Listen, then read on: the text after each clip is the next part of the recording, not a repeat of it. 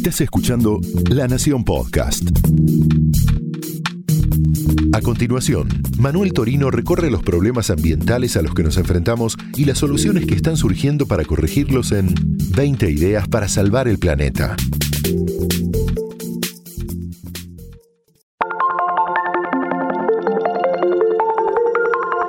Hola, bienvenido a 20 ideas para salvar el planeta, el podcast de sustentabilidad de la Nación. Yo soy Manuel Torino y en este espacio te propongo explorar juntos los principales problemas ambientales que amenazan al mundo tal como lo conocemos hoy. Pero también vamos a descubrir las ideas de emprendedores que se dedican a solucionar estos grandes problemas y a proteger la naturaleza. 20 ideas para salvar el planeta es una guía práctica para tomar conciencia de la crisis ambiental y a la vez una invitación a ser protagonistas del cambio que el planeta necesita.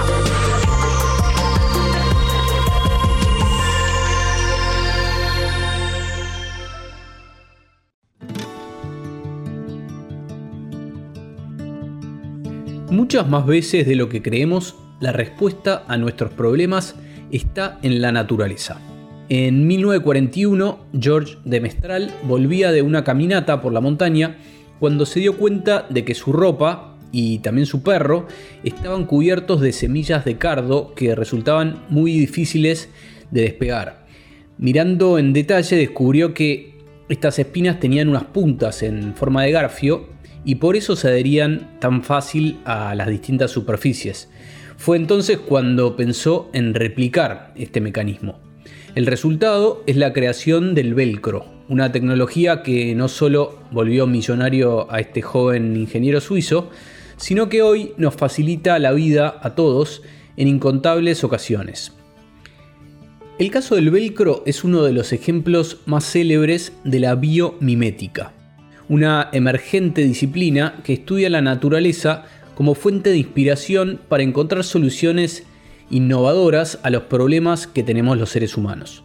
Para ponerlo en otras palabras, esta ciencia de imitación de la vida, biomimética viene de mímesis, de ahí el, el origen del término, esta ciencia copia los sistemas de la naturaleza y desarrolla alternativas sustentables prácticas en áreas que van desde la arquitectura y el diseño hasta la medicina o el transporte, la agricultura e incluso la industria militar. Como el caso del velcro, hay muchísimas otras aplicaciones de la biomimética a la vida cotidiana. Por ejemplo, están fabricando paneles solares más eficientes inspirados en las alas de las mariposas, desarrollaron un hilo irrompible que imita la estructura de la tela de araña, eh, están construyendo edificios sustentables que copian la lógica de los nidos de las termitas para hacerlos también más eficientes. O, por ejemplo, ya diseñaron un tren bala que es mucho más ecológico porque replica la morfología de un pájaro para ganar más velocidad. Así que en tiempos de crisis ambiental, las soluciones a muchos de nuestros problemas parecen estar surgiendo de la propia naturaleza. We live in a competent universe, that we are part of a brilliant planet, and that we are surrounded by genius. Biomimicry is a new discipline that tries to learn from those geniuses and take advice from them, design advice. Lo que escuchabas es parte de una charla TED muy interesante de Janine Benius. Es una bióloga estadounidense que es una de las mayores autoridades mundiales en el campo de la biomimética hoy. Y como dice Benius, estamos rodeados de genialidad. Es cuestión de saber mirar en la naturaleza, de detenernos a observar y ahí encontrar las respuestas y las soluciones a muchos de nuestros problemas. Su premisa es muy simple, dice que la naturaleza tiene miles de millones de años de experiencia creando formas de vida que sobrevivieron y que se vienen adaptando, por lo menos hasta el momento, a todo tipo de ambientes. Entonces, nosotros a la hora de desarrollar una nueva tecnología, deberíamos preguntarnos antes cómo lo hubiera hecho la naturaleza. En Argentina, quien intenta responder esta pregunta es Heidi Halk. Es una diseñadora experimental colombiana que vive en Buenos Aires y se convirtió en una de las referentes locales de la biomimética. Esto me decía sobre su trabajo y sobre su campo de estudio. La palabra biomimética se refiere a imitar la vida e imitar la naturaleza. Yo considero que no tiene que ver tanto con una simple imitación, ni funcional ni morfológica, sino en poder entender los principios y las estrategias naturales y poder transferirlos al dominio de otros campos, como serían el diseño, la arquitectura o la ingeniería. Entendiendo esas estrategias naturales, podemos hacer transferencias en distintos niveles y generar aplicaciones, sistemas y materiales que puedan acercarse a la capacidad de la naturaleza de obtener la mayor cantidad de performance con el mínimo con la mínima cantidad de recursos. Además de ser docente de biodiseño en la maestría de diseño interactivo de la Universidad de Buenos Aires de la UBA, Heidi dirige el colectivo Sistemas Materiales, que lo pueden buscar en Instagram. Es un grupo de investigación interdisciplinario de diseñadores, científicos, ingenieros, artistas, que desarrollan lo que ellos llaman materiales bioinspirados.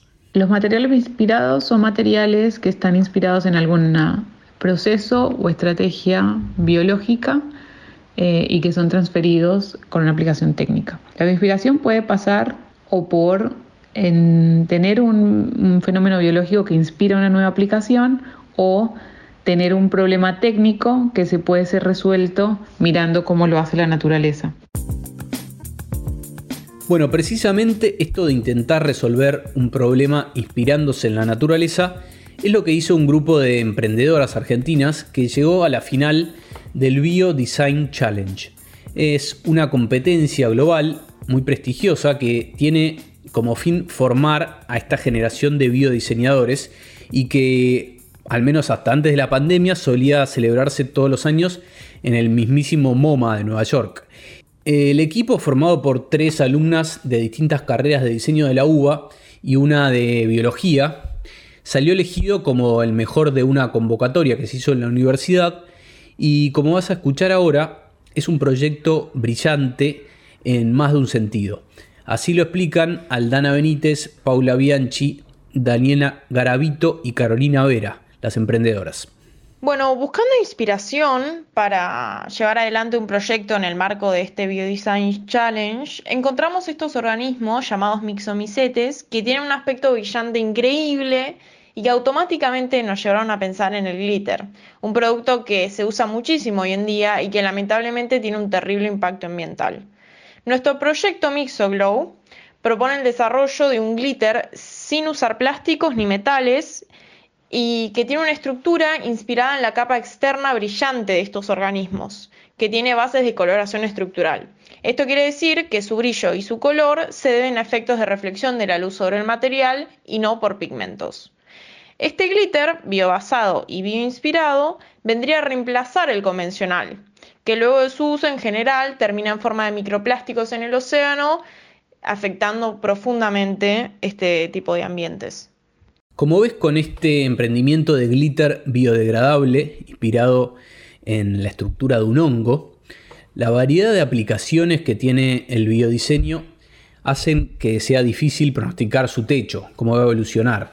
Eh, la industria de la moda, que siempre está en el foco de la tormenta por su considerable huella ambiental, ya vamos a hacer un episodio del podcast sobre esto, la industria de la moda viene adoptando ideas desde la biomimética. Un caso paradigmático es el de Adidas, que hace poco relanzó uno de sus modelos de zapatillas más icónicos con la particularidad de que en vez de usar cuero, cuero sintético, eh, están hechas de un material derivado de raíces de hongo que cultivan los propios fabricantes de forma sustentable.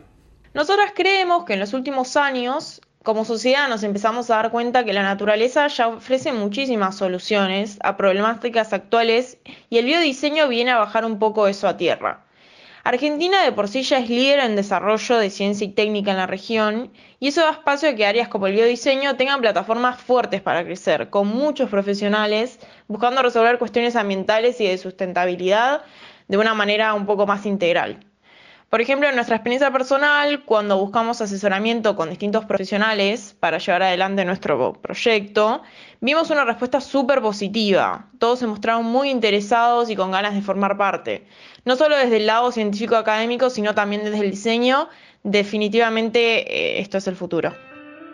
La biomimética entonces tiene que ver con la innovación pero a su vez con armonizar nuestra relación con el ambiente, con encontrar un vínculo más simbiótico con la tierra y con los sistemas de producción.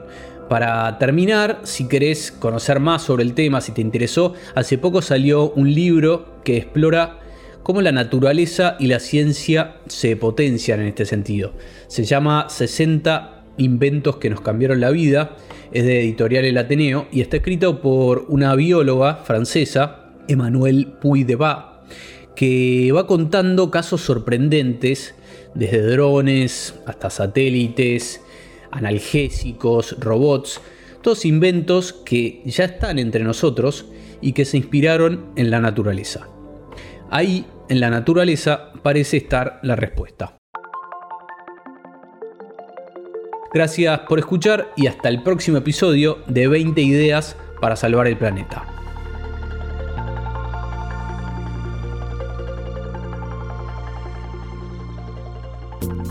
Esto fue 20 ideas para salvar el planeta. Un podcast exclusivo de La Nación. Escucha todos los programas de La Nación Podcast en www.lanacion.com.ar. Suscríbete para no perderte ningún episodio. Estamos en Spotify, Apple Podcast, Google Podcast y en tu reproductor de podcast favorito. Seguí escuchando La Nación Podcast.